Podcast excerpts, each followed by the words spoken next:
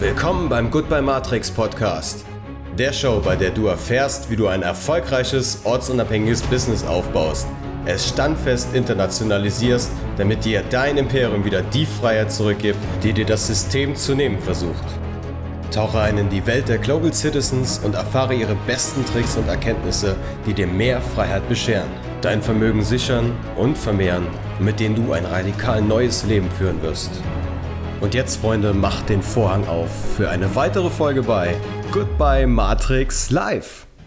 Ja, hallo meine lieben Travel Maniacs. Willkommen zur 20. Ausgabe unseres Goodbye Matrix Podcasts. Mein Name ist Lukas und ich befinde mich zusammen mit meiner Freundin Larissa auf Dauerweltreise. Und heute begrüße ich meinen Gast Markus Meurer. Hallo erstmal. Hey, Lukas. Danke für die Einladung. Ja, gerne. Freue mich. Vielen, vielen Dank. Äh, von der DNX und du machst auch einen Podcast, bist auch schon ganz äh, bewandert in dem ganzen Thema, die Lifehacks Show, korrekt? Ja, auf Und- dem DNX Podcast. Genau, richtig. Cool. Und da hast sicherlich auch viel zu erzählen, warst ja auch schon viel unterwegs, ähm, bist auch in dem Bereich der digitalen Nomaden sicherlich, äh, gerade im deutschsprachigen Raum, ja auch eine Größe und man, äh, man kennt euch, du und Feli. Ähm, ja, und da ist halt immer die Frage, wie, wie kam es überhaupt dazu, ähm, dass ihr, so- also dass ihr diese, diese ganze Community aufgebaut habt? Äh, was war so der erste Anreiz, das so zu starten? Ja, also vor dem Start von der Community und der ganzen Bewegung war erstmal Ja. unser Start in Ja. das digitale Nomadentum. Mhm. Und das kam eigentlich völlig ungeplant. Äh, Ich hatte davon vorher auch noch nichts gehört oder gewusst, dass das geht. Darum waren wir wahrscheinlich in dem Moment, als wir dann rausgefunden haben, dass es funktioniert, so excited, Mhm. dass äh, ich glaube, andere Leute diese Energie gespürt haben und dann uns auch gerne gefolgt sind und mehr wissen wollten. Ja. ähm, wie das denn wirklich äh, funktionieren kann.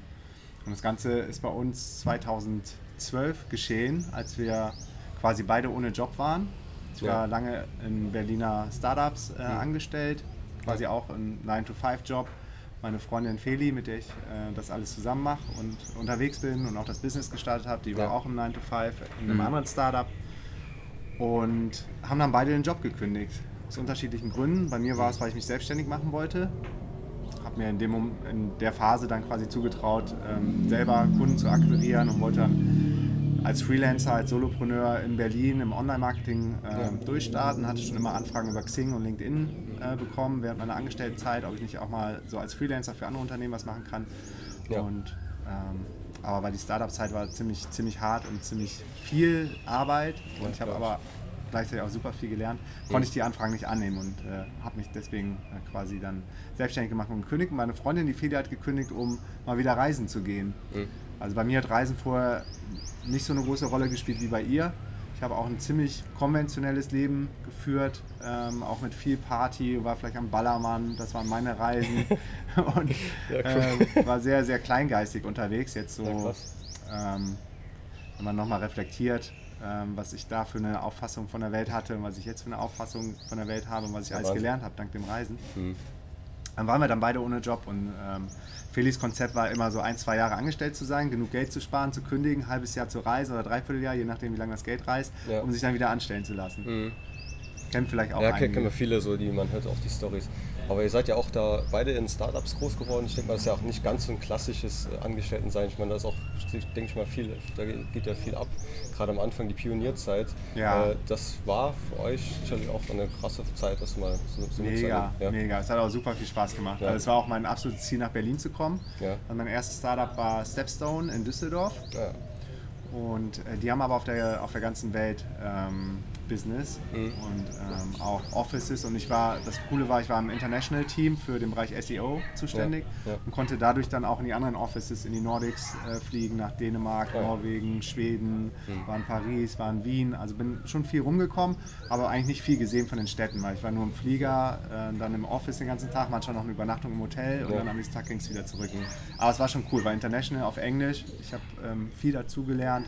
Ja. Gerade auch Verantwortung für so eine fette, fette ähm, Seite zu haben. Also Stepstone Ja, ist die ja. größte Jobbörse, Online-Jobbörse in Deutschland. Und ich glaube, als ich da war, ich weiß nicht, wie viel die jetzt haben, war 5,5 Millionen äh, Visitor pro Monat. Und da konnte ich mir natürlich jetzt äh, auch nicht viel. zu viel erlauben im SEO-Bereich, was dann in Richtung Grey Hat oder Black Hat geht. Mhm. Da war ganz spannend, habe ich meine ersten eigenen privaten Projekte aufgebaut, um das quasi als Testwiese zu nehmen um das dann zu sehen, was funktioniert, was wird abgestraft von Google, was wird nicht abgestraft, um das dann wieder auf der Stepstone-Seite zu deployen. Weil wenn die aus dem Index ja, geflogen wären, dann hätte ich, glaube ich, ein, äh, ein kleines sehr, Problem sehr gehabt. Sehr verantwortungsvolle Aufgabe auf jeden Fall. Und dadurch kam dann sozusagen auch dein, äh, dein Bestreben, auch selbstständig zu werden, durch diese ganze Startup-Hysterie um dich herum, sage ich jetzt mal. Oder war das schon vorher in dir veranlagt, dass du sagst, äh, das war immer schon der Schritt, sozusagen zu, äh, komplett selbstständig zu werden? Ja, ehrlich gesagt hatte ich vorher, vorher noch nicht so das Selbstvertrauen. Okay. Ähm, ich war doch auch sehr klein gehalten mhm. vom System und dachte, es hatte auch viele ähm, einschränkende Glaubenssätze, limiting beliefs, wie man so sagt. Also mhm. ich dachte so irgendwie, das coole, schöne Leben ist nur für andere, ist nicht für mich bestimmt. Ja. Ich, quasi äh, mein Schicksal, ich habe wirklich damals auch dran gedacht, dass es das Schicksal gibt im Leben, äh, ist halt so vorbestimmt, dass ich, dass ich innerhalb von Unternehmen vielleicht ein bisschen Karriere machen kann, aber ja. nicht mehr. Ja, und jetzt im Nachhinein ist es richtig krass, wie, wie, klein wir da gehalten wurden, auch Feli. Ja, Wenn man klar. sieht, was wir danach alles äh, an Potenzial hatten und was, was sich dann entfaltet hat und was daraus entstanden ist. Ähm, ja, aber die, die Startup-Szene, gerade Berlin, also wir sind dann beide nach Berlin gegangen. Ich habe dann von, von Headhuntern quasi äh, einen Call bekommen und bin dann auch ein richtig spannendes äh, Startup ähm, gekommen. Ich bin zu Daily Deal gegangen. Mhm. Das war das Pendant zu Groupon. Also es gab Daily Deal ja, genau. in Deutschland und Groupon. Mhm. Und Daily Deal wurde von Google übernommen. Okay. Und ich war genau in der Zeit im Online-Marketing, wo es dann auch um, um Zahlen geht, um Due Diligence. Da waren die ganzen Leute aus Kalifornien immer bei uns, haben die Zahlen geguckt. Ich war bei den Meetings dabei mit Google. Und das war natürlich super, super spannend in dieser Phase dann dabei zu sein, wo man quasi so die Braut ein bisschen aufhübscht, um den Kaufpreis nach oben zu holen und, und entsprechend smartes Marketing machen muss, dass kurzfristig die, ja, die, die Zahlen sehr, sehr gut aussehen für, für diesen Sale. Und das hat eigentlich sehr gut geklappt. Google hat dann Daily D übernommen. Bin dann noch ein bisschen in der Berliner Startup-Szene rum, rumgegeistert, bin zu Zanox gegangen, das war auch super spannend, mhm. habe da wieder international gearbeitet und gerade Berlin und Verbindung mit der Startup-Szene hat mir dann so das Selbstvertrauen gegeben, so dass es gar nicht so weit weg, was, was die Geschäftsführer machen oder die Founder und, und ja, wie das alles abläuft. Ich habe viel mehr verstanden, wie man, wie man Marketing macht, wie man Kunden bekommt. Und deshalb kam daraus dann irgendwann der Mut, mich selbstständig zu machen. Ja, also auch enorm von dem Fundus profitiert, auch aus den ganzen Erfahrungen aus diesen Startups, das auch selber dann zu übertragen auf dein eigenes Business später. Denke ich mal, war das ja dann mehr oder weniger Copy-Paste in Anführungszeichen, aber sozusagen das auch von Ground Up zu machen, hattest du äh, ja auch jetzt gehabt mit zum Beispiel mit ähm, was war's? Ähm, Daily Deal? Daily Deal hattest du dann sozusagen von, von ganz von Anfang an sozusagen die SEO-Arbeit auch gemacht. Also Genau, bei Daily Deal war ich dann auch für mhm. den SEO-Bereich zuständig. Bei mhm. Zanox war es dann Online-Marketing. Ja. Danach war ich noch bei HR New Media, da kam dann noch mhm. Offline-Marketing, Events dazu. Also ich bin immer breiter geworden, dann ja. so über von Startup zu Startup, immer mehr Verantwortung, dann so die ersten Headcounts bekommen, also die erste kleine Teamverantwortung. Und klar, ich konnte davon dann super, super viel mitnehmen, auch für quasi für mein Business. Aber man kann auch alles so lernen, würde ich sagen. Also wir haben immer noch viel bei uns jetzt, bei, bei unserem DNX-Business, immer noch auch viel falsch gemacht und Try and Error. Und ich dachte, es irgendwie würde mir noch mehr zugutekommen vor die Startup-Zeit. Da merkt man aber auch, dass Startups richtig chaotisch sind. Aber das ja. ist cool, die machen einfach, die probieren. Und genauso mussten wir dann auch machen und probieren. Also ich würde nicht sagen, das war jetzt irgendwie so ein Blueprint, ein Masterplan, den wir jetzt einfach executed haben die letzten sieben Jahre, sondern wir haben auch noch viel, viel dazu gelernt, viel falsch gemacht, wieder, ja. wieder zurückgemacht, Team zu schnell gewachsen, kleiner geworden, dann jetzt die erste Festangestellte reingeholt, mhm. die ganzen Freelancern und so. Es ist immer so ein Vor und Zurück und super, ja. super spannend, die ganze Unternehmerreise. Und das kann dir auch keine Uni beibringen. Ich habe auch noch kurz BWL studiert, aber nicht zu Ende, habe das Studium abgebrochen und ja, also da ging es dann nur um Theorie und nur wie es ist, wenn du später bei KPMG bist, PricewaterhouseCoopers, Boston Consulting, bei diesen ganzen äh, Beraterklitschen oder so. Und kein Mensch hat dir erzählt, du kannst dich auch selber selbstständig mhm. machen und was eigenes hochziehen. Stimmt. Das ist auch so, was mir aufgefallen ist, auch jetzt aus meinem Studium oder aus meiner, generell aus meiner Ausbildungszeit, mhm. ähm, dass so in Deutschland so gerade der klassische ähm, Pioniergeist oder Gründergeist, dass man den irgendwo kaum richtig äh, erfährt oder mitbekommt, dieser ganzen, äh, in der ganzen Schiene. Ähm, oder wie siehst du das? Also, dass, dass man da sozusagen, ähm, gerade für die Gründer, dass man da irgendwie mehr, mehr hat oder dass man auch gerade die Leute im Studium mehr, mehr dazu anpischt, dass man das machen könnte. Ja. Ja, es wäre schön, ja. aber Deutschland ist leider nicht so weit. Ja. Ähm, da geht es dann eher um Zwangsgebühren, IHK, mhm. die werden mehr oder weniger Steine in den Weg gelegt, wenn du dich selbstständig machen musst, willst. Ähm, hast viel mit, mit, ja, viel mit Bürokratie zu tun, mit Steuern und es mhm. ist so ein, so ein Riesenthema, was viele Gründer, Solopreneure, gerade Einzelunternehmer dann auch abschreckt, sich selbstständig zu machen. Und gerade in Deutschland so die, die Grundeinstellung in der Society, in der Gesellschaft ist, ist halt sehr, die Leute leben sehr in der Angst und, und sehen dann immer eher so die Risiken als die Chancen. Wenn ich zum. Beispiel, kann mich noch erinnern, als ich noch in Berlin war, als ich mich dann selbstständig gemacht habe, im, in meinem Fitnessstudio, im Gym habe ich dann gepumpt und die Leute, denen habe ich dann erzählt, so ein paar Buddies von mir, Trainingspartner oder so, und die alles, boah, Alter, es ist zu krass, Meurer, wie kannst du dich das trauen, hast du keine Angst und das ist doch voll gefährlich. Und, Ja. Aber irgendwie keiner so, wie geil, High Five, ähm, wie, wie in Amerika oder so, wo die Leute dich supporten. Und deshalb habe ich mir so mehr oder weniger meine Mentoren dann auch in den Staaten gesucht über Podcasts von Pat Flynn oder Tim Ferriss oder Derek Sivers und habe viel YouTube geguckt und habe mir da so diesen Unternehmer-Spirit und dieses auch dieses Kollaborieren gemeinsam irgendwie die anderen auch hochzuleveln. Ähm, gerade bei uns in der Community leben wir das ja vor. Ja. Ähm, darum ist, glaube ich, die auch so erfolgreich, äh, gerade in Deutschland, weil viele Leute in Deutschland das gar nicht so kennen, dass man auch gemeinsam geile Sachen machen kann und nicht immer in Competition denken muss oder, oder sich selber dann separiert und ständig im Mangel ist, sondern so die Fülle sieht, das, was man schon hat. Ich denke ich denk auch, das machen viele Leute die Erfahrung, die sich jetzt wirklich damit auch auseinandersetzen wollen, auch mit Thema Selbstständigkeit, dass sie dann eher den Weg über die Staaten gehen, wie du sagst, um da den ganzen Mindset auch mitzubekommen, weil es eben wirklich eine grundlegend andere Vorstellung ist, auch von, von Business oder von, Ja.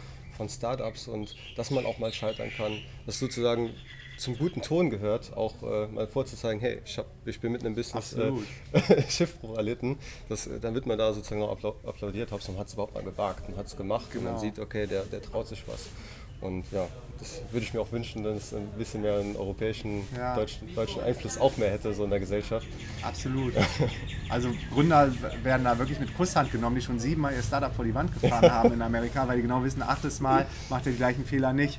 Und in Deutschland ist immer, hast du ganz schnell irgendwie so einen, ja, so einen Makel irgendwie, der, der, ist, der ist gesch- gescheitert in Anführungsstrichen, Ja, genau. einfach nur dazugelernt. Eigentlich ist es richtig geil, wenn man Fehler macht, weil die macht man ja nicht ein zweites Mal und man wächst. Aber klar, die Kultur ist eine ganz andere, das Mindset ist ein anderes. Und deshalb war es auch so wichtig, dass wir uns ja quasi völlig autonom von der deutschen Szene äh, mehr an Amerika orientiert haben und das jetzt mit der DNX-Bewegung und dem Mindset auch auf unseren Events so vorleben und nach Deutschland bringen. Du hast angesprochen, so mit Bürokratie, mit Steuern und so weiter. Äh, Euer Start war ja dennoch dann in Berlin und, äh, mit dem ganzen Projekt. Ähm, wie war für euch da so die Erfahrung, der Anfang mit den Behörden und generell mit den typischen Sachen, die man so zu erwarten hat in Deutschland? Ja, ähm, aber es war eigentlich ganz okay für mich, weil ich sehr, eigentlich auch sehr, sehr perfektionistisch bin und, und kein Problem mit Formularen habe und sowas. Ich überfordere mich jetzt nicht direkt von Anfang an, aber irgendwann wurde es dann auch too much für mich. Aber ich sag mal, eine Unternehmensgründung als Einzelunternehmer, Selbstständiger, ähm, funktioniert eigentlich in Deutschland ganz gut. Ich habe direkt eine UG gegründet, eine sogenannte Mini-GmbH, ich glaube mit 300 Euro Stammeinlage oder so. Du kannst dann mit ganz wenig Geld quasi gründen. Ja. War dann beim Notar, gerade in Berlin ist glaube ich auch nochmal einfacher. Ich kannte dann den Notar von meinen Startups, wo ich vorher war und der macht, der gründet halt pro Tag 10, 12 Startup-Glitchen und für den, äh, der hat das dann einfach so durchgewunken. Und es war letztendlich ganz gut, dass ich dann schon die UG hatte. Die habe ich dann Ende 2012 gegründet für meine Selbstständigkeit quasi in Deutschland war es ja geplant. Aber wir sind dann auf Reisen gegangen. Jetzt geht die Geschichte weiter. Als Feli gekündigt hatte, ich gekündigt hatte, hat sie gesagt, willst du nicht mitkommen? Auf, ich mache ein Sabbatical in Südostasien. Ich habe gesagt, yo, geil, ich bin eh ohne Job. Ich komme mit und nehme meinen Rechner mit Ja. und gucke, ähm, dass ich vielleicht meine Website aufbaue, überlege so, wie ist das Wording, wie kriege ich die ersten Kunden, ähm, was für Produkte kann ich anbieten, wie ist das Pricing, also so ein bisschen strategisch zu werden. Und das war eigentlich richtig geil, dass ich den Laptop mit dabei hatte, weil als wir unterwegs waren, hat sich das irgendwie in der Szene rumgesprochen, dass ich, äh, dass ich mich selbstständig mache, habe die ersten Anfragen schon bekommen über Xing und LinkedIn. Ja. Und dann habe ich gesagt, so, ich bin erst im, im Sommer wieder zurück in Berlin, dann können wir uns gerne treffen. Und dann ähm, habe ich aber irgendwann gedacht, why not? Ich, ich versuche jetzt einfach mal ein Startup zu pitchen, dass ich jetzt schon anfangen kann von unterwegs. Ich bin zwar jetzt nicht physisch in Berlin, aber wir können erstmal skypen. Ich bin accountable, ich bin, ich bin noch mehr und öfter erreichbar und schneller erreichbar, als wenn ich jetzt in einem Office sitzen würde von Montag bis Freitag von 9 bis 18, 19 Uhr oder so. Ich, bin, ich bin quasi äh, selbstständig an meinem Rechner von überall auf der Welt. Ja. Und ja, das war das Coole. Ein Startup gab es, die haben mir quasi das Vertrauen gegeben, haben gesagt, wir probieren das einfach. Und äh, ich war super motiviert, habe total overdelivered, habe viel früher meine ganzen Milestones erreicht, um, um zu proven, dass das funktionieren kann. Ja.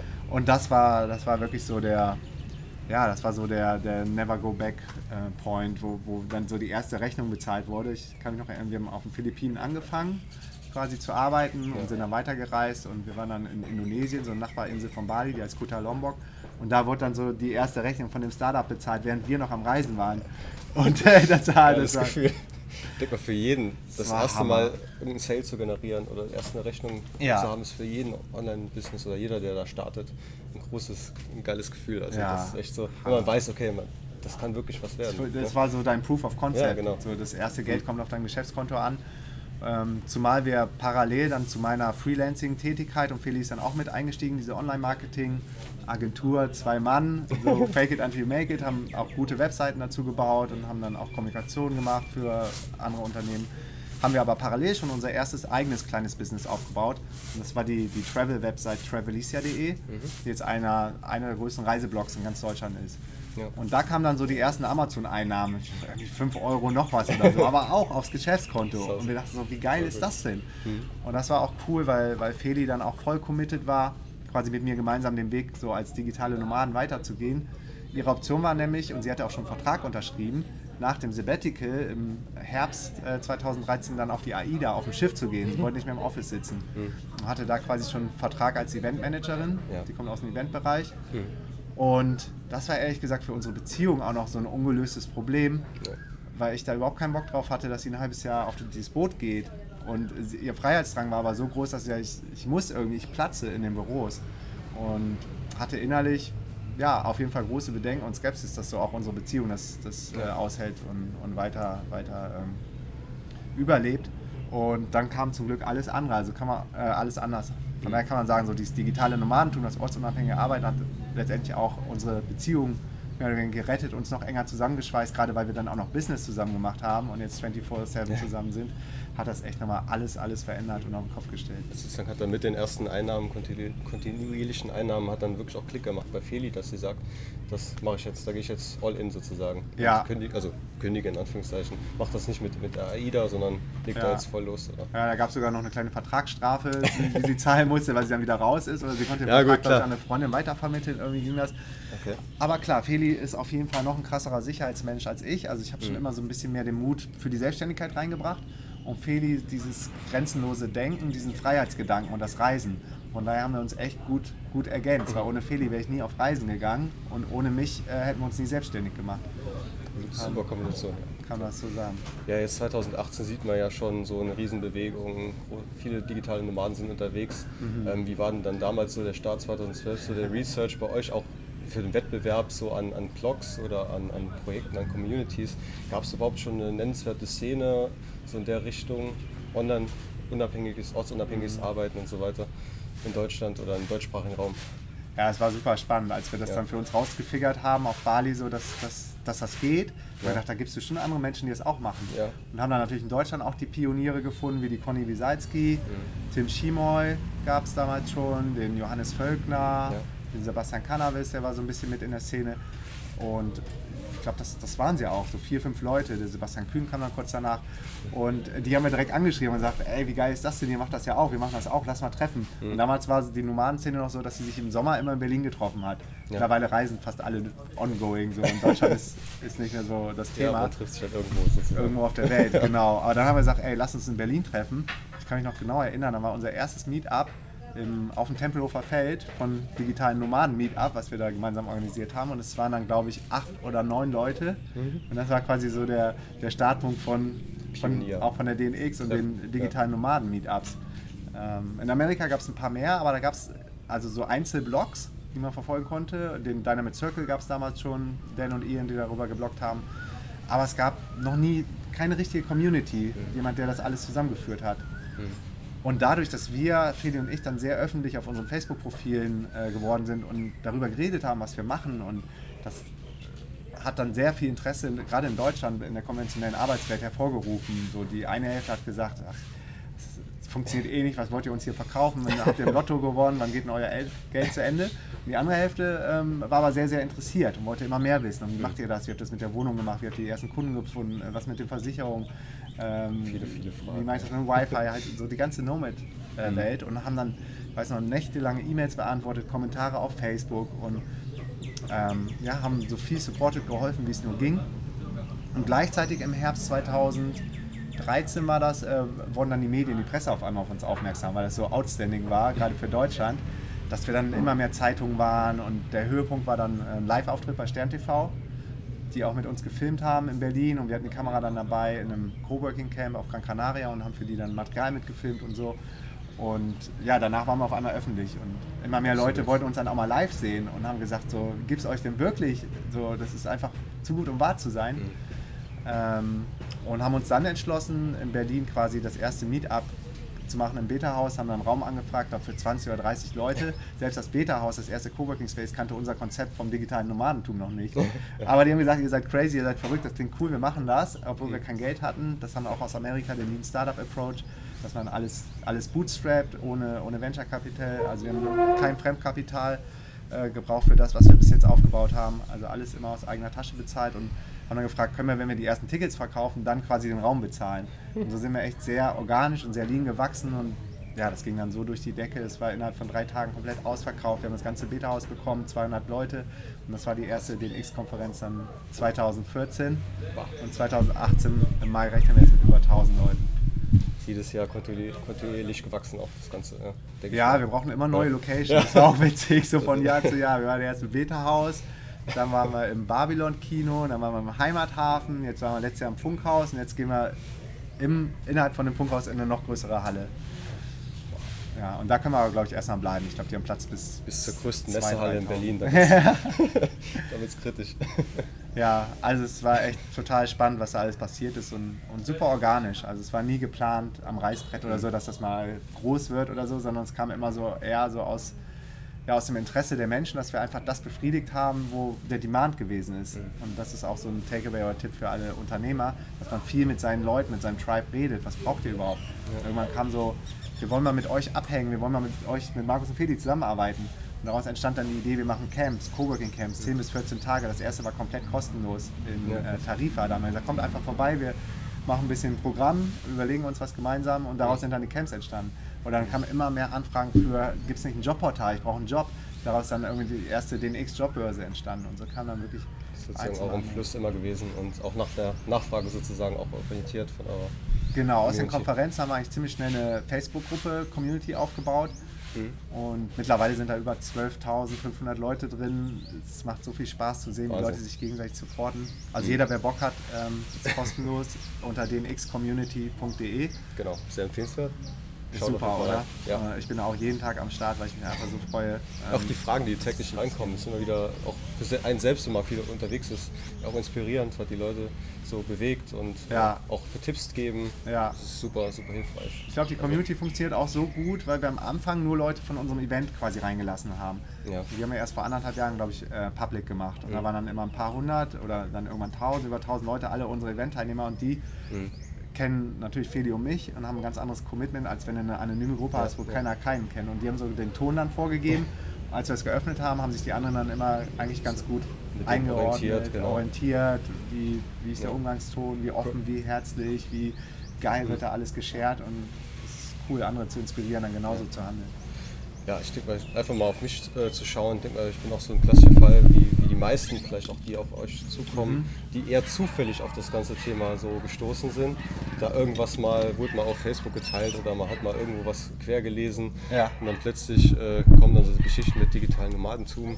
Ähm, das ist auch die Erfahrung, die ich jetzt schon am Anfang auch gemacht habe, viele Leute, die dann auch zufällig auf unsere Sachen stoßen und auf eure Sachen stoßen, die dann sagen, wow, und dann erstmal so, macht erstmal ein bisschen Klick Mega und dann, dann kommen da ne? ganz viele, ganz viele Fragen. Ja. Auch unter anderem kommt ja häufig auch die Frage, ja, wie macht ihr das denn überhaupt, nur unterwegs zu sein? Ihr habt ja entsprechend auch einen aufwendigen Lebensstil, kostenintensiv, mhm. für viele im Kopf.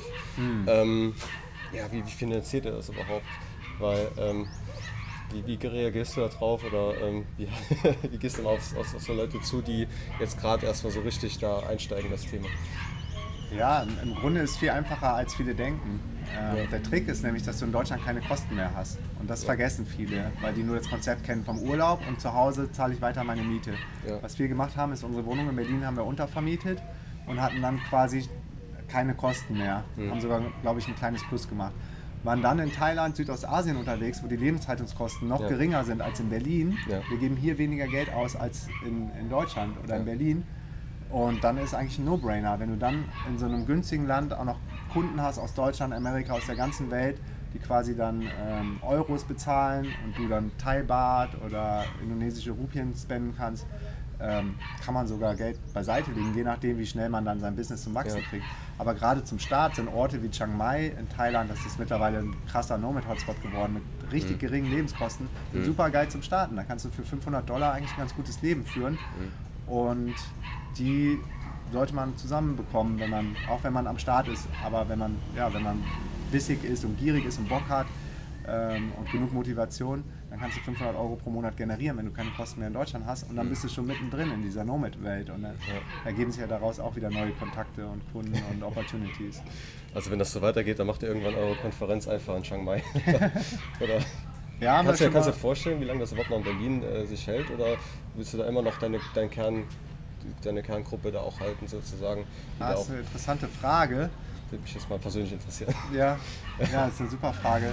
Gerade auch, weil wir die Konferenzen oder mittlerweile ist ein Festival geworden. Wir ändern jetzt gerade auch offiziell das Wording, weil es einfach zu viel drumherum passiert. Es sind vier, fünf Tage, Meetups, ähm, kreative Acts, das Main Event, die Workshops, die Party. Das ist, äh, viele Leute denken bei einer Konferenz noch irgendwie an so eine steife Business-Konferenz. Und gerade bei Ja, uns auf der Bühne geht es auch viel um Mindset, um, um Inspiration und äh, auch andere Themen wie Spiritualität, Gesundheit, Health, das gehört ja alles mit Kryptos. zusammen. Kryptos. Kryptos. Und ja, wir sind ja mittlerweile auch international unterwegs. Das heißt, wir haben die Konferenz oder das Festival auf Englisch in Lissabon. Wir haben das Festival letztes Jahr auf Spanisch in Buenos Aires gemacht. Dieses Jahr findet es in Barcelona statt. Vielleicht machen wir noch eins in Mexiko, sodass wir dann auch immer mehr, immer mehr Festivals verteilt haben. Plus das deutsche Festival jetzt im Mai in Berlin mit über 1000 Teilnehmern. Das ist ja als Long-Term-Vision, aber es kann sich auch immer wieder ändern. Das ist ja das Geile, gerade auch online. Könnten wir uns vorstellen, so nur noch ein Mega-Event pro Jahr zu machen mit Translatoren und Headsets. Ich war jetzt gerade bei Tony Robbins in Singapur, da haben die auch aus 50, über 50 verschiedenen Nationen dann Simultan-Dolmetscher auf den Events, dass das Event dann wahrscheinlich auf Englisch stattfinden wird, aber dass dann für die Leute, die kein Englisch verstehen können, auf Deutsch, auf Spanisch, Portugiesisch, Thai, je nachdem, wer alles kommen will, Coole übersetzt wird. Krass. Ja. Also, aber dann sozusagen immer noch das Kernevent bleibt in Berlin und äh, sozusagen euer Start, ist, hängt, hängt das Herz in Berlin. Ja, also es ist auf jeden Fall immer noch geil. Also wir vergessen nicht unsere Wurzeln, wo wir herkommen. Und die deutsche Community ist auf jeden Fall auch die, die am engsten an uns dran ist. Auch an Feli und mir als Personal Brand. Zum Beispiel in Buenos Aires kennt, ich glaube, da wusste kaum einer, wer überhaupt jetzt den X gestartet hat. Was aber auch gut ist, ähm, weil wir wollen, dass der Brand als, an sich wächst, dass die Leute sich mit DNX identifizieren und nicht unbedingt mit Markus und Feli, was auch cool ist. Aber es ist für uns auch einfacher, das unter, ja, unter, dem, unter dem Namen DNX äh, laufen zu lassen und skalieren zu lassen, als dass wir selber immer selber da sein müssen auf den Events, auf den Camps. Das ging irgendwann nicht mehr, weil es so groß geworden ist, sodass wir jetzt zum Beispiel für die Camps auch Campmanager haben und selber nicht mehr regelmäßig. Ab und zu sind wir noch auf, auf unseren eigenen Camps. Bei der DNX in Berlin, Deutschland sind wir auf jeden Fall am Start. Da, das werden wir auch nie vergessen, da kommen wir her. Da freuen wir uns jetzt auch schon mega drauf. Ja. Ähm, ja, Lissabon waren wir jetzt letztes Jahr, nächstes Jahr, äh, dieses Jahr sind wir wahrscheinlich da auch am Start. Aber mittelfristig soll es auch gar nicht so viel um, um mich gehen oder, oder um Feli gehen, sondern die Community created ja eigentlich gemeinsam, was die DNX ausmacht, was DNX ist. Und das muss jetzt nicht unbedingt das sein, was, was uns vorspielt. Also wir sind da echt total flexibel und äh, freuen uns, dieses Co-Createn mit der Community zu machen, wie zum Beispiel den DNX-Rucksack. So unser erstes physisches Produkt, der ist richtig, richtig geil geworden. Ist er Liegt da? da hinten. Können wir vielleicht später nochmal zeigen. Ja. Den haben wir zusammen mit der Community von über 1000 Leuten, die mitgemacht haben, haben uns da äh, Input gegeben und Feature-Vorschläge. Und dann haben wir Ja. den Rucksack genauso kreiert, wie die Community ihn haben wollte. Und der beste Backpacker-Rucksack. Fürs Handgepäck auch, oder? ja genau, Ja. Handgepäckgröße mit richtig vielen Stauräumen für Laptop, für deine ganzen Kabel, mit, mit so einem Fach, wo du von beiden Seiten rangreifen kannst. Ja. Also mega, mega durchdacht so für wirklich für Digital Nomads. Wir haben dann auch Prototypen gehabt, sind damit gereist und, und haben es immer weiter verbessert, optimiert, sammeln jetzt Ja. immer weiter noch Input und ähm, ist aber echt richtig, richtig geil geworden. Ich war damit ja gerade in Singapur und ich bin echt richtig happy und stolz über den, über den DNX-Rucksack. Ja, cool, krass. Ähm, was sagt ihr denn zu Leuten, die jetzt auch sagen, wir wollen eine Online-Selbstständigkeit starten, äh, für das persönliche Mindset oder überhaupt erstmal sich da reinzufuchsen? Hast du da Lektüren oder weitere Sachen, die dich da persönlich sehr weit, weitergebracht haben, im ganzen Denken am Anfang? Mhm. Also A und O ist dein Umfeld. Mhm. Ähm, ganz oft entscheidet das, ob du erfolgreich bist oder nicht, egal in welchem Bereich. Ja. Auch gerade, ob du es schaffst, ortsunabhängig zu arbeiten oder nicht. Deshalb gib dich auf jeden Fall mit den Leuten, die schon da sind, wo du hin willst. Heißt, hör Podcasts wie zum Beispiel von dir. Du reist ja jetzt auch mit deiner Freundin um die Welt. Hör den DNX-Podcast, würde ich mich freuen über jeden Abonnenten. Ja. Ähm, komm in die kostenlose DNX-Community. Ähm, lass dich inspirieren mhm. und lass dir auch zeigen, dass es möglich ist. Ich glaube, das, das ist wichtig für die Menschen. Darum äh, geht auch unser Festival mal so durch die Decke, wenn dann Leute auf der Bühne stehen, die das Leben schon leben, was, was andere gerne leben würden, und sagen, ich habe es gesehen, es ist for real. Ihr könnt mir erzählen, was ihr wollt zu Hause bei meiner Family. Ich, ich weiß, dass es geht und ja. ich mache es jetzt. Am besten ist eh gar nicht so viel mit der Family darüber zu reden, gerade in Deutschland. Fällt einem auch nicht so einfach am Anfang. Klar, ne? man ist ja super excited, aber ja. die anderen, die verstehen es nicht oder wollen mhm. dich sogar zurückhalten. Gar nicht mal weil sie es böse meinen, aber aus Angst, dass du irgendwie zu groß wirst oder sie dich verlieren könnten als Freund. Und deshalb ist es wichtig, dich mit Gleichgesinnten, mit like-minded people zu umgeben, die dich supporten, die dich unterstützen, die die gleichen Träume haben. Und von den Leuten dann äh, YouTube-Videos zu gucken oder Podcasts zu hören oder bei uns in der Community zu sein oder ähm, E-Books dazu zu lesen, auf unser Event zu kommen auf jeden Fall. Mhm. Äh, es gibt mittlerweile wirklich so, so viel coole Sachen, wo man sich orientieren kann. Also alles, was wir uns damals 2012 gewünscht hätten. Es gab keine Community und es gab kein, nicht so viele Podcasts zu diesem Thema. Also wir mussten uns das selber noch sehr, sehr langwierig und schwierig zusammensuchen, wo man heute mit einer Heartbeat die ganzen Sachen quasi schon bereit hat, um dann durchzustarten. Krass. Ja. ähm, gerade noch die Frage, gerade aus, aus dem Kopf geflutscht. Aber ich glaube auch, ähm, was viele Leute interessiert, warum, warum das so erfolgreich geworden ist. Jetzt äh, das Thema ortsunabhängiges Arbeiten, ganz interessant, kam ja schon 2007 durch 4-Hour Workweek von Tim Ferriss auf. Da war so die erste kleine Welle, ja. die aber ganz schnell wieder abgestorben ist, weil, weil das nicht nachhaltig war. Also die Leute waren inspiriert, Tim Ferriss macht geile Sachen, das Buch ist mega. Aber was passiert ist, nach dem Buch ähm, gab es viele smarte Internetmarketer, die irgendwelche Rip-Off äh, One-Pager aufgesetzt haben, das passive Einkommen, nie wieder arbeiten mit Bildern von einem Typ am Laptop am Strand oder mit einem hm. Cocktail daneben, ja. die dann teure Infoprodukte verkauft haben, die letztendlich nicht funktioniert haben. Ja. Und deshalb war auch ganz schnell dieser Begriff digitale, digitaler Nomade verbrannt. Also es gab am Anfang Leute, die haben gesagt, ich finde euch total cool, Feli und Markus, ihr seid echt nett, aber ich kann nicht auf einer digitalen Nomadenkonferenz speaken, weil digitale Nomaden ist, wird mit, mit Scam ähm, verbunden. Kann man sich jetzt nicht mehr vorstellen, weil wir sind ja jetzt auch schon lange am Start und haben, glaube ich, mitgeholfen, dem Begriff wieder was Cooles, positives Image gewesen. zu geben. Genau. Geworden, ja. Und das war nämlich dann auch unsere Motivation, dass wir gesagt haben, nee, wir nehmen keinen anderen Begriff, weil es passt einfach zu gut, Digital Nomad. Also wir sind ja Nomads, wir ziehen um die Welt und arbeiten digital. Haben gesagt, dann lass uns doch einfach sehen, dass wir den, den Begriff ähm, Authentizität einhauchen und ehrlich sind und transparent sind und den Leuten keinen Scheiß verkaufen, sondern sagen so, ja, es ist absolut möglich. Ähm, überall ist die Welt immer mehr enger zusammengerückt, besser vernetzt, Internet wird überall besser, aber es mhm. ist trotzdem immer noch harte Arbeit. Ähm, ja. Aber es ist möglich, absolut. Und es gibt ja immer mehr Leute, die es machen. Aber du wirst nicht über Nacht reich und du wirst auch nicht in, innerhalb von zwei oder drei Jahren passives Einkommen aufbauen. Das ist Quatsch.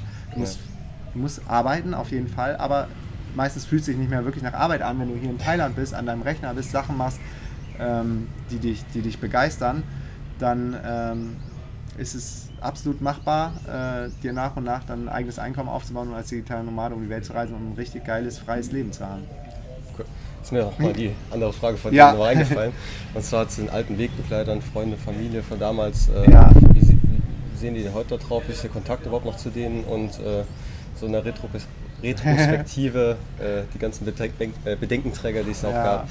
Ja, das ist voll spannend. Also zum Glück haben wir uns da schnell frei von gemacht und haben von unterwegs gestartet. Ich glaube, das war auch geil für ja, uns, okay. dass wir nicht in Deutschland waren. In Berlin, ich habe es gemerkt, als wir im Sommer wieder waren, ich habe mich auf einmal selber wieder, wieder kleiner gefühlt, weil man, auch wenn man es nicht will, ähm, unbewusst adaptiert von seinem Umfeld. So, und jeder Mensch hat oben im Gehirn Spiegelneuronen, heißen die, und man, man ähm, imitiert, adaptiert das Verhalten von anderen Menschen. Und wenn die dann ständig sagen, oh, oder die Risiken sehen und das ist ja alles so gefährlich und funktioniert das und das, ah nee, und ihr seid ja nicht die Ersten und auf einmal glaubst du selber nicht mehr an deine Sachen, ja. weil alle anderen da nicht dran glauben. Und ja. daher war es total gut, dass wir auf den Philippinen gewesen sind, das Ding einfach rausgehauen haben. Ja. Und ich hatte da auch, ich habe mich ehrlich gesagt am Anfang geschämt, weil ich habe dann zum Beispiel auch, ähm, ja, so, so klein gehalten wurde man. Ich habe dann so WordPress-Seiten ähm, erstellen angeboten. Und dachte so, was sollen denn meine krassen SEO-Kumpels denken? Ich war immer so ein heftigen Black Hat, Skype-Chats und äh, die lachen sich ja tot, wenn ich jetzt anbiete, dass, dass äh, ich WordPress-Seiten für andere baue. Aber letztendlich dadurch, dass wir unterwegs waren, ähm, habe ich die Confidence gehabt, egal, scheiß drauf, ich hau das jetzt raus, wir müssen irgendwie Geld verdienen, ich will weiter reisen. Und ja. äh, das hat auf jeden Fall geholfen. Aber klar, mein altes Umfeld, ähm, ich, war, ich war ein ganz anderer Typ, ich habe mich ja auch als Mensch total verändert. Und die ja. konnten dann erstmal mit mir, mit dem neuen Meurer, nicht mehr viel anfangen. Jetzt so nach und nach äh, merken die einfach, das ist, das ist mein Weg, das ist meine Wahrheit und das ist, das, ist das, wie ich sein will. Und, und so bin ich. Und so ähm, inspiriere ich da mittlerweile auch viele Leute quasi aus meiner alten Welt, äh, doch mal irgendwie anzuklopfen, zu fragen, wie ist das mit dem Event, kann ich da vielleicht auch mal kommen oder ich würde dich gerne mal wiedersehen oder meinst du, das könnte auch was für mich sein oder jetzt Krypto, kriege ich immer mehr Bitcoin-Fragen äh, quasi von, von den Leuten von meiner, von meiner alten Welt. Ja. Also ich habe ähm, ja, ich habe jetzt kein schlechtes Verhältnis zu denen. Äh, zu vielen habe ich gar kein Verhältnis und äh, zu einigen habe ich nach wie vor ein gutes Verhältnis, aber es sind dann andere Themen, über die wir sprechen. Okay. Ähm, wir, wir, wir, beschäftigen uns ja im Podcast auch viel mit Travel Hacks oder auch mit Internationalisierungsstrategien. Mhm. Ähm, da hast du jetzt auch persönlich einen Weg vorgenommen, jetzt auch über die Zeit, da auch vom Business her und auch vom Ganzen das auszukarren aus Deutschland. Ja. War das so der Prozess bei dir überhaupt, das, äh, der Bedarf, das vorzunehmen für dich persönlich und dann auch die Umsetzung? Ja, es war auf jeden Fall ein bisschen holprig für uns, weil wir so ja. früh, wir waren mal wieder First Mover und ähm, waren erst in Deutschland gemeldet, haben da die ganze Zeit versteuert, hätten eigentlich gar nicht mehr in Deutschland gemeldet sein dürfen, weil man 183 Tage ja, im Jahr in Deutschland sein muss, wenn man, wenn man da gemeldet ist und Steuern zahlen möchte. Äh, wir, waren, wir waren dann immer weniger, ich habe ja eben schon gesagt, das Konzept war eigentlich am Anfang ein halbes Jahr in Berlin und in Deutschland im Sommer mhm. und dann ein halbes Jahr Reisen. Und das wird aber irgendwann vom halben Jahr Deutschland wurden dann fünf Monate, vier Monate, drei Monate, jetzt sind es nur noch ein paar Wochen pro Jahr. Ja. So, wir hätten gar nicht mehr in, in Deutschland äh, gemeldet sein dürfen. Äh, haben aber noch ziemlich lange Steuern bezahlt in Deutschland und sind jetzt aber quasi unseren Wohnsitz haben wir nach Zypern verlegt. Da gibt es ja. ja. das äh, Non-Dom-Programm, was, was wirklich perfekt ist für digitale Nomaden und gerade auch für, für unser Setup, für unseren Background. Es kommt immer darauf an, ähm, wie man selber aufgestellt ist. Ne? Man, ja, darum genau. ist das nicht so leicht zu beantworten. Ich kriege auch immer wieder Fragen, so, was würdest du mir empfehlen? Was für Dienstleistungen man auch anbietet, ist ja sehr unterschiedlich. Also was für ein Business wenn ihr, man macht. Ihr, noch mit einer Konferenz in Deutschland und so weiter, muss ja. man natürlich ganz unterschiedliche Bedarfsstrukturen. Jetzt reine Krypto-Trader, die machen, haben da ganz andere Anforderungen. Jetzt Absolut. Ob du, ja. ob du Kunden hast, die ja. dann noch das als äh, Kosten absetzen wollen, äh, brauchst du eine Firma, wie zum Beispiel in Zypern, die innerhalb der EU ist, dass das auch vom deutschen Finanzamt anerkannt ist. Wir können nicht mhm. komplett offshore machen, wie irgendwie Hongkong oder Belize. Haben jetzt so ein Setup, dass wir noch eine Belize-Company dazu haben, die aber dann nur mit der Zypern-Company quasi agiert. Ähm, und als ich eben gesagt habe, holprig war, wir waren eigentlich eine der ersten, die auch nach Hongkong gegangen sind. Damals hat man noch Bankaccounts bekommen. Es war schon ein bisschen schwierig, man musste schon selber hinfliegen. Ich weiß noch, wir haben uns dann so Business-Look angezogen. Wir mussten da wirklich so pitchen bei den Banken, HSBC und Hang Seng. Und ich glaube, bei der dritten Bank waren wir noch, haben fette Präsentationen dabei gehabt und so. Und letztendlich haben wir auch ein Konto gekriegt. Ähm, was, was, was, wir nicht, was wir vergessen hatten, wir waren total naiv, war, dass, dass wir noch in Deutschland gemeldet waren. Und es gibt kein Doppelbesteuerungsabkommen mit Hongkong. Mhm. Das heißt, wir hätten letztendlich doppelt versteuern müssen in Hongkong und in Deutschland. Und das hat total überhaupt keinen das Sinn gemacht. Das war eine totale Katastrophe. Ja. Aber wir haben es einfach mal probiert, äh, haben die dann auch nie wirklich aktiviert, die Hongkong-Gesellschaft. Ähm, mhm. Aber das waren so unsere ersten Versuche und Gehversuche. Ja. Um dann nochmal einen Anlauf zu Da fällt mir noch ein, in der Nomadenszene gibt es ja jetzt auch häufig, äh, Estland ist ja stark nachgefragt. Mhm. Ähm, dieses Programm, was sie haben. Viele Leute versuchen das dann auch mit einem Deutschland-Wohnsitz zu verbinden. Das hat auch mal so ein bisschen, äh, die, dass die Leute sensibel sind dafür, dass man meistens ja dann auch, um das frisch vernünftig umzusetzen, dann auch Deutschland erstmal sich abmelden muss und weniger als ein halbes Jahr äh, sich da auch ja, aufhalten darf. Absolut. Das ist für viele Leute nicht so ganz klar. Und die wollen eigentlich auch den Schritt nicht unbedingt gehen, dann zu sagen, hey. Hat bei uns auch länger gedauert. Ne? Ja. Ne? Das fühlt sich ja schon komisch an, so alles mhm. zu cutten in Deutschland. Also wenn, dann musst du auch wirklich alles äh, in Deutschland äh, cutten und sauber außer, machen. Außer ne? Bankkonten jetzt, ja. Außer Bankkonten, da kannst du offiziell als Steuerausländer mhm. dich führen lassen. Aber du musst schon zu den Banken dann auch hingehen und sagen, was Phase ist. Ja. Ähm, und darfst dann halt keinen Schlüssel mehr haben von, von deinem Kinderzimmer, von deinen Eltern oder noch eine Mietwohnung oder dein Auto oder noch ein Pay-TV-Abo, was du vergessen hast zu kündigen. Also du musst da wirklich Tabula Rasa mhm. machen und komplett äh, genau. alle, alle Stricke quasi abtrennen. Ja, genau. Das ist für viele Leute natürlich auch schon, schon ein krasser Schritt dann, das äh, zu machen, weil die sagen, okay, ähm, wir wiegen dann ab, okay, spare ich jetzt ein bisschen Steuern mhm. oder äh, gehe ich jetzt mein ganzes Umfeld, verlasse ich das jetzt. Ja. Ja. Ja, aber wie so oft im Leben, ne? alles geht nicht. Ne? Ja. Am liebsten würden die Leute sagen, ich will so ein Lifestyle haben wie Feli und du, aber ich möchte auch noch in Deutschland, äh, keine Ahnung, mein, mein altes Leben haben und weggehen mit meinen Kumpels und Party machen und feiern und Hangover. Dann kannst du auch kein cooles Business machen, wenn du nicht sharp und klar im Kopf bist. Ja. Und dann äh, ja, kannst du auch nicht die ganze Zeit um die Welt reisen, wenn du trotzdem zu Hause noch dein, dein Auto und deine Wohnung weiter haben willst, dein, dein Pay-TV-Abo, keine Ahnung, was ich da auch alles aufgefahren hatte und aufgebaut habe. Mhm. Letztendlich, viele wissen ja gar nicht mehr, wie viele Versicherungen und laufen haben und mhm. wie viele Abbuchungen und Bankeinzüge, ähm, Bankeinzugsermächtigung heißt es, glaube ich, ne? laufen ja. und so. Und ja, das ist schon, schon krass, aber das ist natürlich auch genauso optimiert, das ganze System, dass man sich wenig Gedanken macht und einfach alles weiterlaufen lässt, wie es ist. Mhm. Und das erfordert auf jeden Fall schon, schon Mut und auch Klarheit, so, dass man weiß, was man will. Kann auch nur mal aus eigener Erfahrung nochmal sagen, also das macht richtig Spaß, also da abzuspecken, wie ja. du sagst, da wirklich auch viel zu kündigen, äh, die Bude, die auf, Kosten auf, Bude ne? aufzuräumen, alles zu verkaufen, äh, alles zu minimieren auf einen kleinen Handgepäckrucksack. Ja. Ähm, das einfach durchzuziehen, das macht auch unglaublich viel Spaß, wenn man einmal Klar. den Weg dann stringent vor, vorangeht. Also, ja. Da kann man auch zu den Leuten sagen, also nicht nur da sehen, das ist jetzt krass, der, der Schritt und was passiert dann, aber es macht doch Spaß. Also, Absolut. Muss einfach sagen. Also Absolut. Da, das Ding äh, so zu, runterzufahren, nur das, was du brauchst, brauchst halt eine internationale Krankenversicherung. Mhm. Ähm, ansonsten muss man gucken, nach Bedarf. Und da ist nicht unbedingt viel, was du dann brauchst. Und du kannst das wirklich auch gut super runterfahren. Absolut, Deswegen. absolut. Und wenn du einmal Momentum aufgebaut hast, wie du sagst, macht es echt super Spaß, dich ja. auch selber mal wieder so, ja, so, so auf, auf Null zu bringen und ja. von da wieder neu anzufangen. So mhm. diesen ganzen, diesen ganzen ähm, Rattenschwanz, den man aufgebaut hat über die Jahre, dass man dann ja, genau. so wieder das Gefühl hat, ich sitze sitz wieder im Driver-Seat von meinem Leben, von meinen Finanzen, ich weiß, welche Verträge ich überhaupt noch habe. Ja. Das ist ein das geiles Gefühl. Ganz einfach, ja. Ja. Genau. ja. Mhm. Wir hatten ja auch schon mit dir äh, im Coin Summit gesprochen, ja. auch mit Sergio. Ähm, da ging es ja vor allen Dingen um Portfolio-Diversifizierung. Also dann der Schritt danach, wenn man schon ein erfol erfolgreiches Business aufgebaut hat, laufende Einnahmen hat und auch schon viel zurücklegen kann, hat es ja auch äh, diverse Strategien angesprochen, um mhm. das einfach nochmal kurz anzureißen.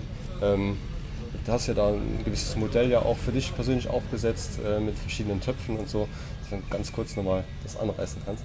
Ja, also ähm, wir haben da über das JAR-Modell mhm. gesprochen. Es gibt, gibt, verschiedene Geldtöpfe. Wie genau speziell dann die Aufteilung ist, kann man am besten auf dem Coin Summit dann äh, nachschauen. Aber genau. wichtig ist, dass du ein System hast. Also mhm. dass von deinem Überschuss, von deinem Gehalt, also wir zahlen uns zum Beispiel ein Geschäftsführergehalt aus, dass du genau weißt, wie viel nehme ich für meine Necessities, also für meine Lebenshaltungskosten, mhm. die ich auf jeden Fall jeden Monat habe wie viel lege ich dann zurück für meinen Freedom Fund. Das ist so ein Fund, der dich irgendwann mal selber ähm, finanzieren soll, den du aber nie anrührst, wo du quasi ja irgendwann äh, von den Zinsen leben kannst. Mhm. Wie viel lege ich zurück in einen anderen Topf? Das können deine Long-Term-Savings sein für, für eine größere Anschaffung, ja. wenn irgendwas ansteht. Wie viel lege ich zurück für, für meine eigene Bildung, für Seminare? Ich war jetzt gerade bei Tony Robbins in Singapur zum Beispiel und mhm ähm, gehe jetzt aufs A-Fest im Juni oder so und ich, höre auch nie auf zu lernen und versuche auch immer wieder, immer wieder mich selber weiterzuentwickeln. Das ist sau, sau wichtig. Wie viel Geld gebe ich für Fun und Play aus? Auch super wichtig, dass du dir mal was leistest, dass ich mir eine neue Kites, Kite, ähm, Kites leiste vom Kitesurfen, eine neue Range zum Beispiel, habe ich jetzt mal geupdatet oder so. Mhm. Ähm, und da gibt es ein ganz bestimmtes ähm, Prinzip, wie du dann auch deine verschiedenen Töpfe aufteilst und gerade auch bei den Investments habe ich dann auch noch mal ein paar Strategien offengelegt, wie viel ich zum Beispiel in Krypto habe, wie viel ich in Einzelaktienwerte habe. Ähm, ich habe ein paar Start-up-Beteiligungen in Berlin noch, ähm, kleine. Dann äh, haben wir jetzt ein Stück Land in Brasilien äh, investiert. Also, dass du dich möglichst divers aufstellst, um das Risiko zu minimieren. Ja. Wenn dann doch mal was passiert, wie jetzt mit der Kryptophase im Januar, Jetzt gerade geht ja alles wieder hoch. Mhm. Ähm, das ist natürlich mental dann auch, auch belastend, wenn man, wenn man zu viel in einem Asset stecken hat und ja. dann diese Phasen mitmachen muss. Das war super kompakt und schlank nochmal zusammengefasst. Aha. Also für alle, die das nochmal ausführlich äh, äh, hören wollen und das auch nochmal ganz aufgeschlüsselt, die ganzen äh, Strategien, die du auch da anwendest, für dich persönlich auch umgesetzt hast. Natürlich auch viel zum Thema Kryptowährung, wie du da reingekommen bist in das ganze Thema und auch enorm davon profitiert hast. Auch. Ja. Und äh, für dich auch persönlich auch eine finanzielle Freiheit äh, geschaffen hast. Äh, schaut bei uns vorbei auf coinsummit.online. Äh, da findet ihr auch alles nochmal, ganzen Videos, auch mit den ganzen anderen Top-Speakern, die wir haben. Unter anderem Julian Hosp und äh, mhm. Aaron König. Da sind ja einige Namen dabei, die man auch in der Kryptoszene ja sicherlich kennt. Ja, absolut.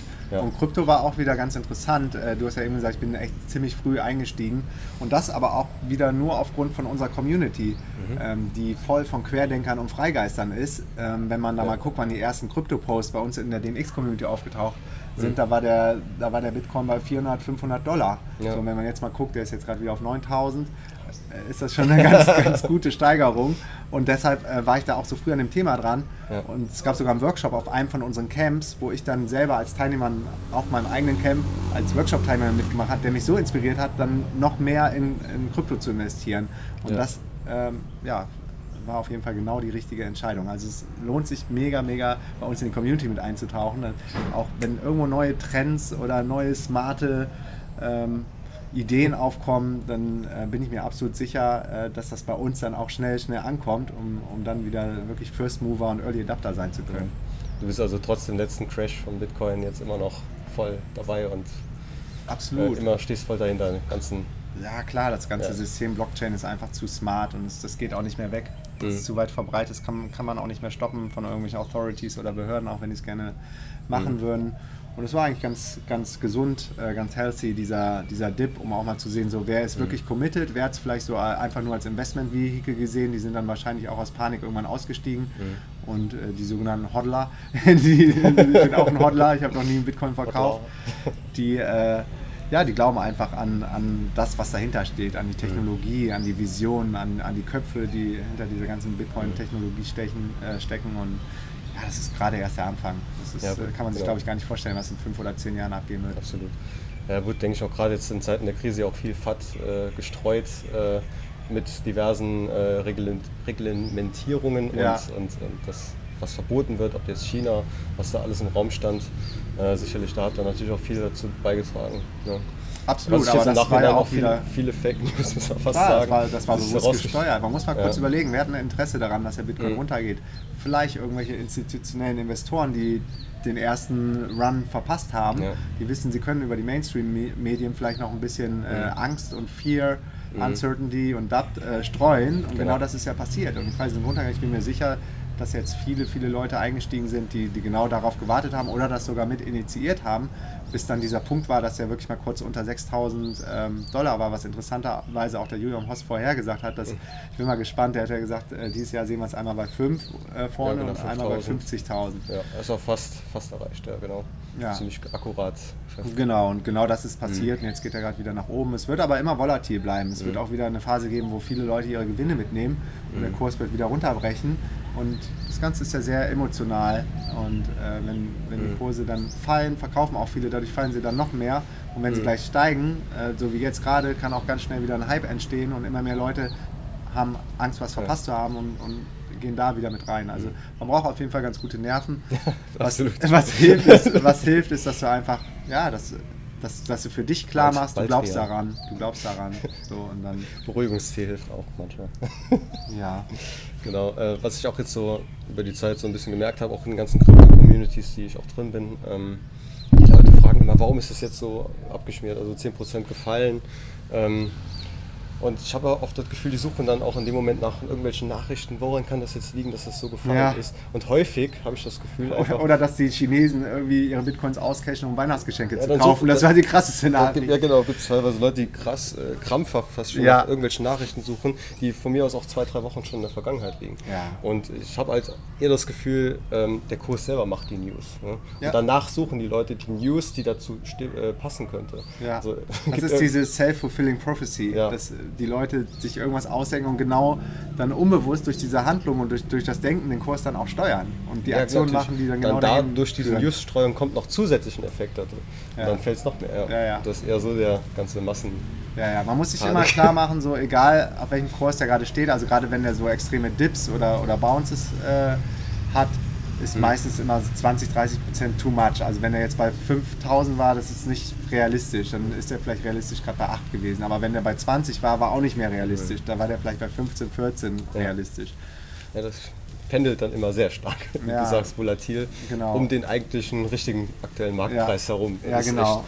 Echt, ja, Je krasser gerade die Ausschläge sind, umso, ja, umso unrealistischer ist ja. das dann auch gerade. genau. Ja, cool. Habe ich noch irgendwas Wichtiges ausgelassen? Haben einen ganzen Blumenstrauß an Themen auf jeden Fall gehabt, super spannend. Sind wir schon durch? Ähm, Wie lange haben wir denn? boah, schon 50 Minuten? Oh, krass.